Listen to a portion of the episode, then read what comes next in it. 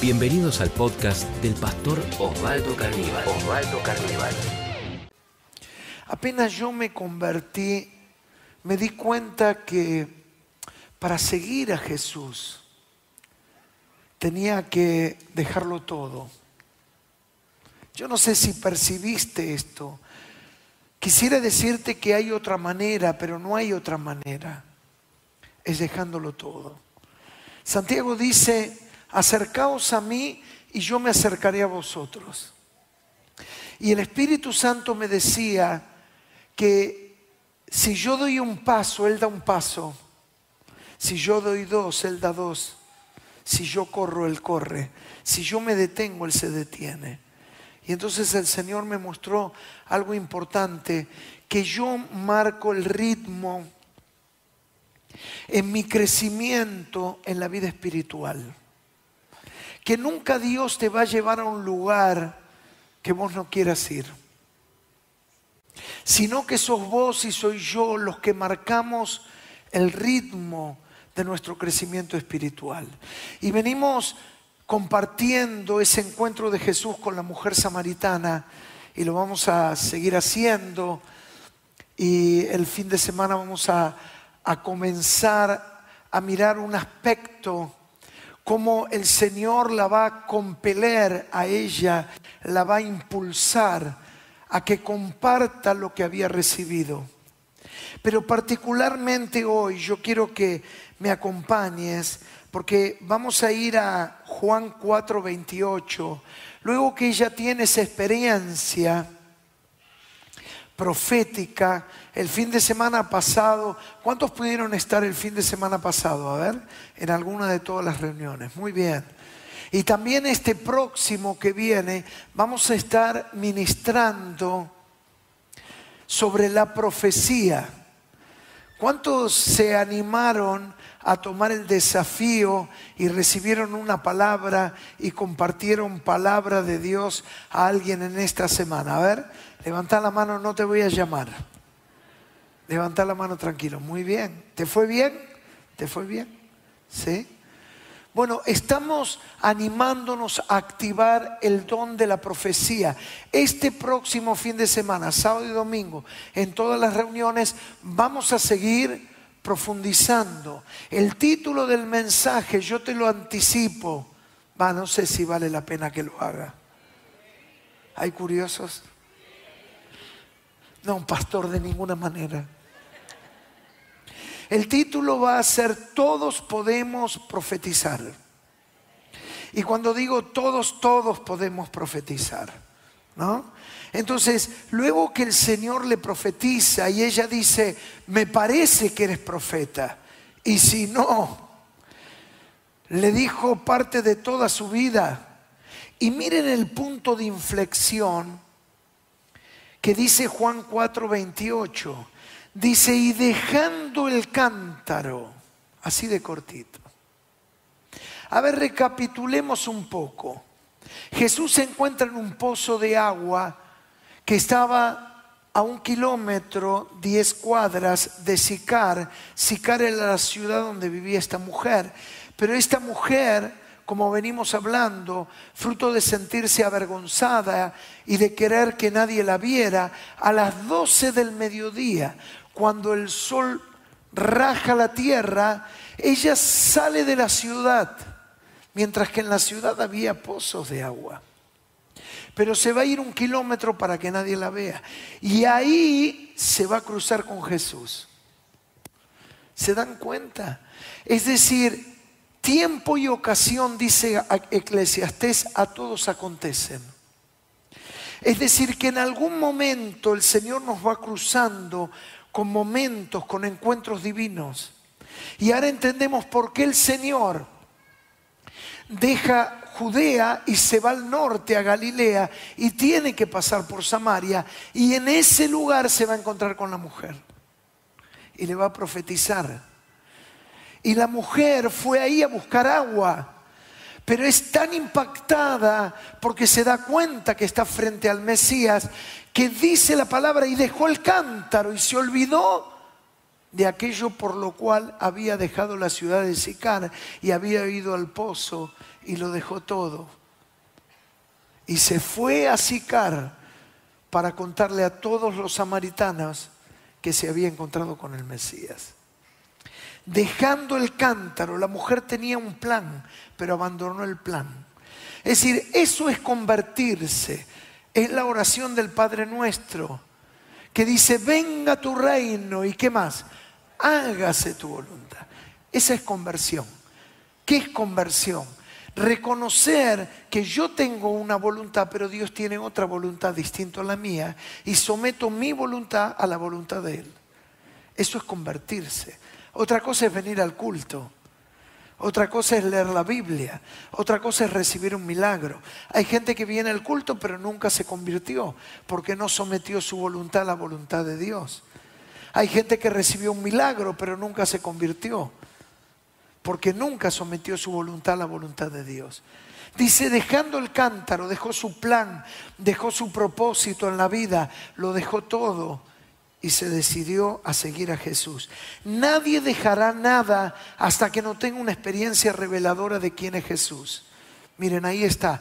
Recordá que si te descargas en tu celu la aplicación YouVersion, vas a tener la Biblia y también todas estas placas. ¿La leemos otra vez? Vamos, nadie dejará nada, a ver si la tenemos por ahí, hasta que no tenga una experiencia reveladora de quién es Jesús. Cuando ella se da cuenta quién es Jesús, que era más que un judío, que le dice, pero ¿cómo tú siendo judío me pides a mí de beber? No, es que no es un judío, es el Hijo de Dios, es el Mesías.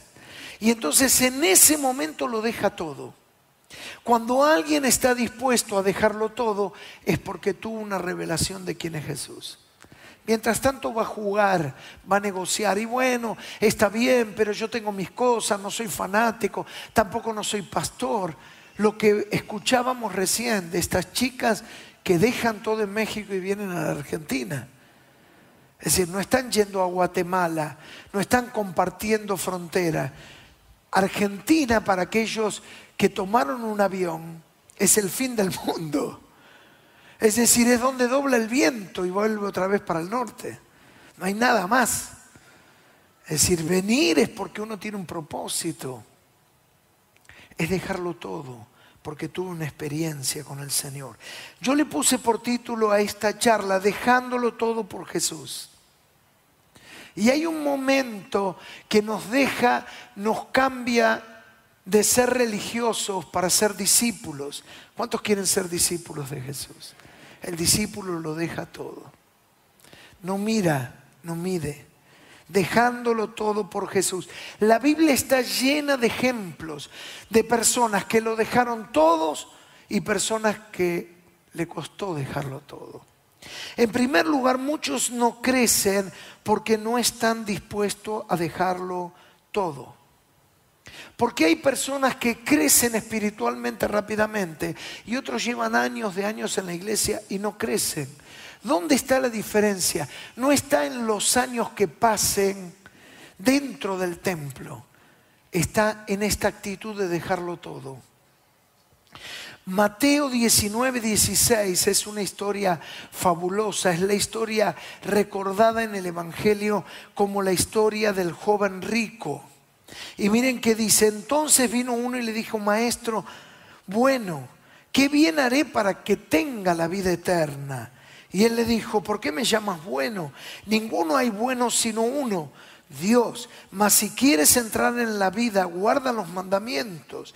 Él le dijo, ¿cuáles? Y Jesús le dijo, no matarás, no adulterás, no dirás falso testimonio, honra a tu padre y madre, amarás a tu prójimo como a ti mismo. El joven le dijo, todo esto he guardado en mi juventud. Es decir, ya estaba para decir bingo, lo tengo todo. Pero miren ahora, ¿qué más me falta? Jesús le dijo, si quieres ser perfecto, anda, vende lo que tienes, dalo a los pobres y tendrás tesoro en los cielos. Ven y sígueme. Oyendo el joven esta palabra se fue triste porque tenía muchas posesiones. Vaya a saber si no hubiera sido uno de los doce apóstoles. No nos dice la Biblia. ¿Será que Jesús quería que él vendiera todo? ¿O será que Jesús estaba poniendo el dedo en la llaga? ¿O será que Jesús le estaba diciendo, está bien, guardaste todos los mandamientos, sos un prolijito, sos ordenado, sí, estás haciendo todo lo que tenés que hacer, pero ahora yo te voy a pedir lo que más amas en la vida. Y para ser discípulos hay que estar dispuestos a entregar lo que más uno ama. Y entonces él se fue triste porque tuvo una tensión, pero amó más que las riquezas que a Dios. Yo no sé si te das cuenta, pero el seguir a Jesús es una guerra de amores. ¿A quién amaré más? ¿A quién amarás más en la vida? ¿A quién le entregarás todo en, en esta vida? Veo dos clases de personas que se relacionan con Jesús. La primer tipo de personas son los espectadores.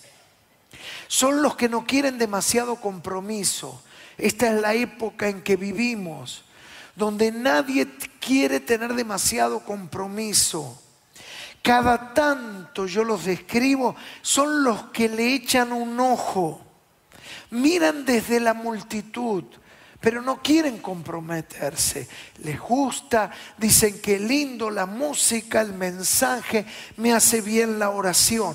Es un poco como fue la vida al principio de José de Arimatea. Juan 19, 38 dice, y después de todo esto, José de Arimatea, que era discípulo de Jesús, pero secretamente por miedo de los judíos. Es decir, era discípulo, pero tenía miedo. Y dice que se mantenía en la multitud. Es decir, quiere a Jesús, pero no está dispuesto a pagar el precio. Y estos son los espectadores, son los que no están jugados por Jesús. No, no, no están dispuestos todavía a entregarlo todo. Es la persona que ve desde lejos, le gusta, Hoy en día todo esto se hace todavía más laxo con la facilidad que nos da el streaming, donde uno puede mirarlo de casa y dice, hoy no tengo ganas, me quedo en casa. Cruzo las piernas con las pantuflas, el pijama y digo, acá estoy muy bien en mi sillón y no quiero ofender a nadie, por favor. Eh". Porque hay mucha gente que realmente está de lejos, mirándonos desde Tucumán, desde Perú, desde Uruguay, desde Chile, desde España. Y entonces ahí cobra significado. O de repente no pude venir por un problema, por el otro. Pero si tengo la oportunidad, estar siempre dispuesto a hacer una milla más, a entregarlo todo, a rendir todo por Jesús. Y esto se acentúa muchísimo en los días que vivimos. Entonces hay espectadores y discípulos. Discípulos son los que están jugados y no tienen vuelta atrás. ¿Cuántos pueden decir, yo estoy jugado por Jesús? Ponelo en el chat. Si estás jugado por Jesús, ahí escribí, estoy jugado por Jesús. Ponelo en el chat. Es decir, no tengo vuelta atrás. Estoy dispuesto a entregarlo todo por Jesús. En segundo lugar, dispuesto a dejarlo todo para seguirle. De eso se trata lo que estamos hablando. Miren, dispuesto a dejarlo todo para seguirle. ¿Cuántos están dispuestos a seguir a Jesús? Me encanta muchísimo ese coro que dice, decidido lo saben. Hoy en día muchos lo han remixado y han hecho una adoración de esto. He decidido. Y dice, la cruz delante y el mundo atrás. Y dice, no vuelvo atrás, no vuelvo atrás. He decidido seguir a Cristo. Miren Lucas 5, 8 va a decir, y viendo esto Simón Pedro cayó de rodillas ante Jesús, diciendo, apártate de mí, Señor, soy hombre pescador, porque la pesca que habían hecho El temor se había apoderado de él y todos los que estaban con él, asimismo de Jacob, Juan, hijos de Zebedeo, que eran compañeros de Simón, pero Jesús le dijo a Simón, no temas, desde ahora serás pescador de hombres. Y cuando trajeron a tierra la barca, dejándolo todo, le siguieron. ¿Ven ustedes acá el paralelismo? La samaritana dejó el cántaro, pero no venías a sacar agua, no, me encontré algo mejor. Ahora Pedro, toda la noche no había pescado nada, ahora tiene una red llena de, de peces y dejándolo todo, le siguió. Es decir, lo que más amaba Pedro era poder tener pescado para venderlo y llevar el pan a la casa. Ahora que lo tiene, lo deja todo y sigue a Jesús. Uno diría, ¿está loco? Sí, los que siguen a Jesús están locos. ¿Cuántos locos benditos hay en esta noche?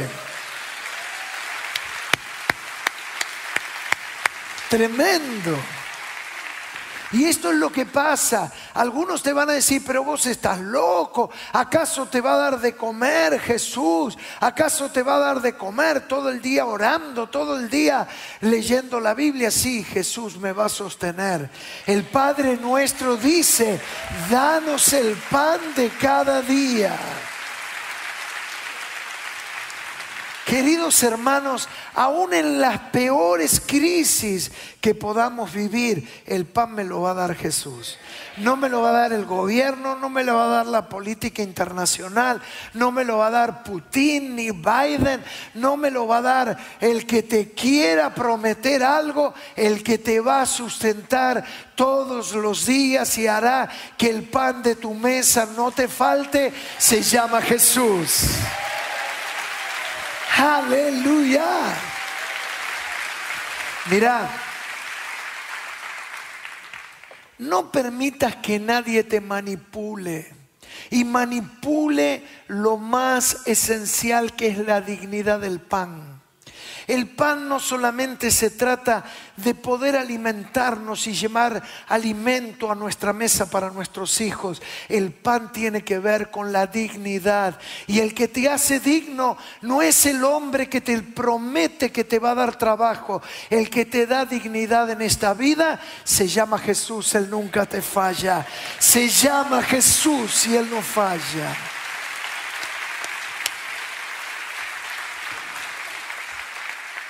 Miren, yo me acuerdo, he viajado por toda la Argentina. Y claro, cuando uno viaja y a medida que crece la iglesia evangélica, te reciben todos, intendentes, gobernadores. Y en un momento llegué a la casa del gobernador y había una cola como de media cuadra y pregunté, ¿qué hace esta gente acá? Viene para que le resuelva los problemas al gobernador. Y a veces, quizás lo pueda hacer bien intencionado, pero así no debe de funcionar la vida. No podemos caer en la manipulación de un hombre, de una mujer, de una persona. El que te va a sustentar en esta vida se llama Jesús. A veces usará a los hombres, pero al que yo le voy a pedir es a Jesús. Delante de quien yo me voy a arrodillar es delante de Jesucristo. Él es el que te promete en la oración del Padre nuestro, danos el pan de cada día. Entonces, cada mañana, cuando te subís a la camioneta, cuando tomás el auto, cuando salís a buscar trabajo, cuando te presentás en una licitación o envías órdenes de compra o estás esperando que te llegue, el que te va a sustentar es Jesús. No dejes de orar por tu computadora, por tu casilla de mail. No dejes de, pedir cada vez que comenzás tu día y te subís a tu taxi o empezás tu tarea. Decirle, Señor, vos me prometiste y vos me vas a sustentar. Amén. Y eso es tan, pero tan importante. Solo cuando redoblamos nuestra apuesta de rendirnos, crecemos en la revelación de Jesús.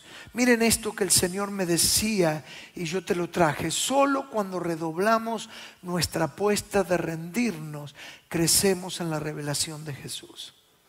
Es decir, Pedro boga mar adentro y ahora las redes se rompen y él va a redoblar su apuesta de rendirse.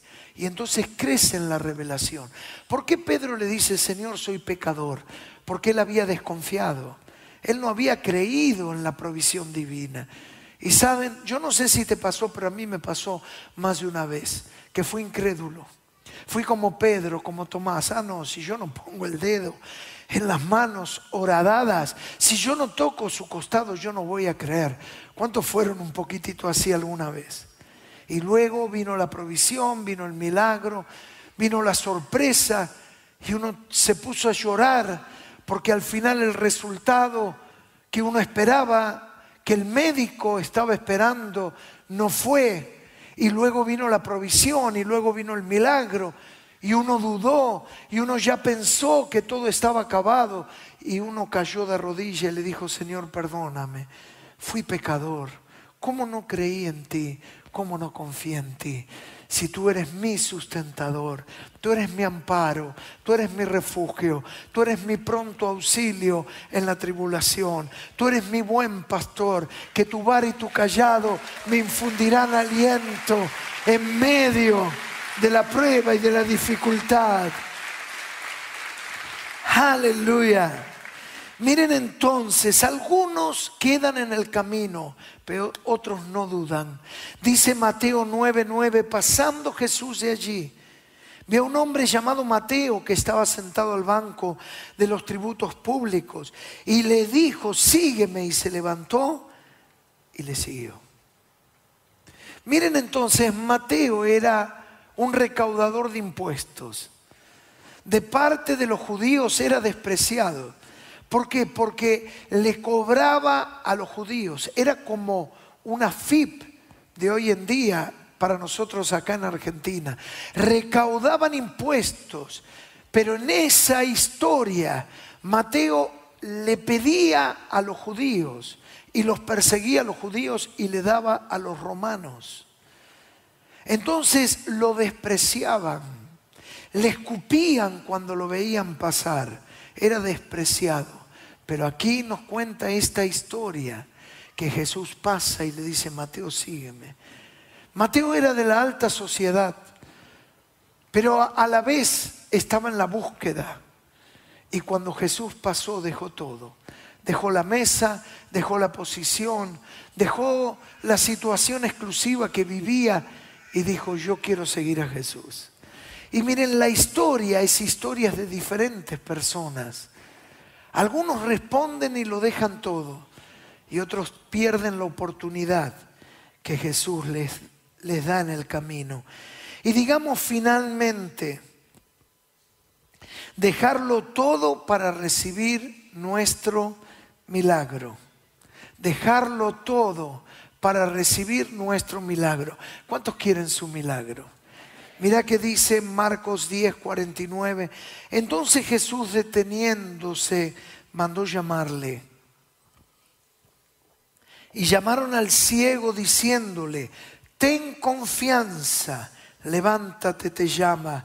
Él entonces arrojando su capa, se levantó y vino a Jesús. Esta es la historia del ciego Bartimeo. Jesús va a pasar por Jericó.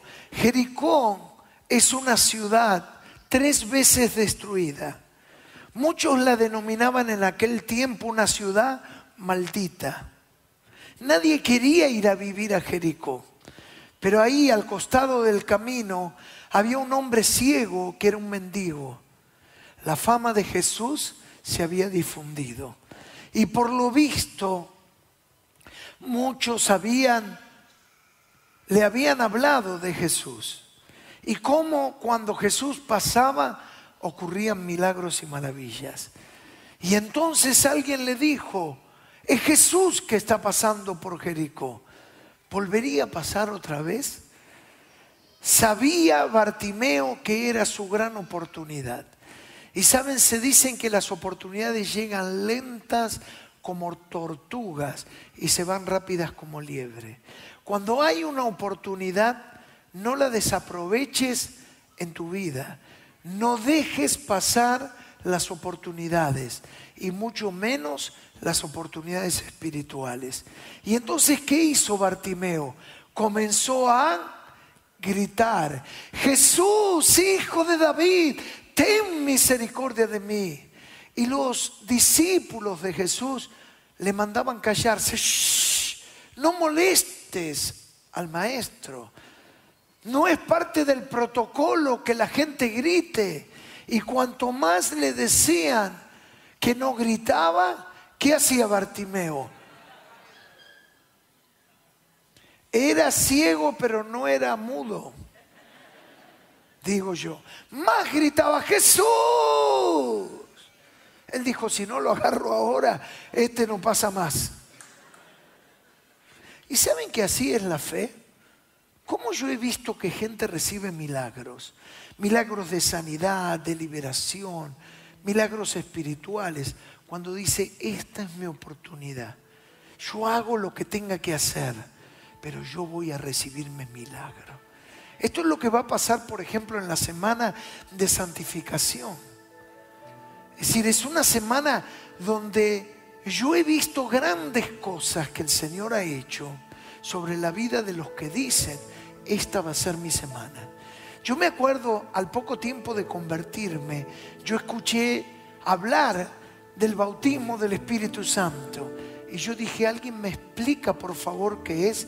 Y entonces me hablaron de ser lleno, de hablar en lenguas. Y fue una semana de ayuno, de oración que hubo en la iglesia.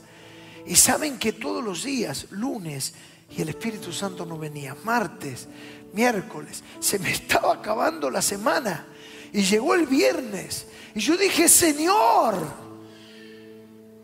yo quiero la promesa. Y saben, cuando estaba terminando la reunión, hicieron un llamado.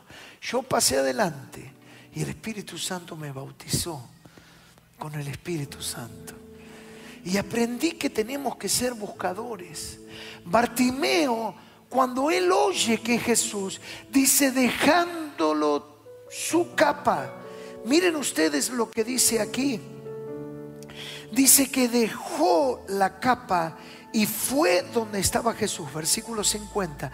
Él entonces arrojando su capa, se levantó y vino a Jesús. ¿Qué relevancia puede tener la capa? Uno dirá, ninguna. La capa para alguien que vive en la calle era todo. Era su casa, era su toldo, si llovía se protegía, si hacía frío se cobijaba. Hay momentos que hay que dejarlo todo para recibir lo nuevo. Hay personas que viven atadas al pasado y nunca reciben lo que viene por delante. Aprende a sacar algo siempre. Siempre hacemos un ejercicio, aunque sea una vez por año. Ir al placar, al ropero, al cajón y sacar algo y sacar algo que nos cueste, quizás un pullover, quizás, no sé, un par de zapatos y hacer lugar para decir, Señor, saco lo viejo para recibir lo nuevo que viene. Es decir, que yo no dependa de nada si no dependa de Jesucristo. Vieron que a veces hay algo que nos ata y uno dice, ¿cómo amo esta campera? Y si alguien te la apoya en el lugar incorrecto, che, ¿qué haces? Es la campera que yo más quiero. Yo aprendí, cuando algo me doy cuenta que me está atando, es la hora que lo tengo que soltar. Para que de lo único que yo me tome en esta vida sea de Jesús. Y Él te va a sustentar. Y dice, soltando la capa, y si no era sano, y ahora la capa se lo llevó otro, bueno, esa es la fe. Ese es el momento. Por eso Jesús dice, el reino de los cielos sufre violencia y los violentos la arrebatan. ¿Vieron el término que se utiliza de hace unos cuantos años? Arrebatador de carteras. Porque cuando se quiso dar cuenta, la arrebató y salió corriendo. Dice que el reino de los cielos sufre violencia y los violentos lo arrebatan. Esa es la fe. Y Bartimeo dijo, yo no sé qué va a pasar, pero yo voy a dejar el pasado atrás. No quiero seguir viviendo como vivía. Yo voy a tomar lo que Dios tiene para mí. ¿Qué tengo que dejar? Dejo todo. No importa. Alguien se quiere quedar con la capa, que se quede con la capa, porque yo no vuelvo atrás. Hoy me llevo mi milagro. Hoy me llevo mi sanidad. Aleluya. Hay momentos que hay que tomar decisiones y es donde uno dice, Señor, yo te quiero a ti. ¿Cuántos quieren a Jesús? Si este podcast fue de inspiración para tu vida, te invitamos a compartirlo en tus redes sociales. tus redes sociales. Recordá que podés seguir al pastor Osvaldo Carníbal en Instagram, Facebook y Twitter.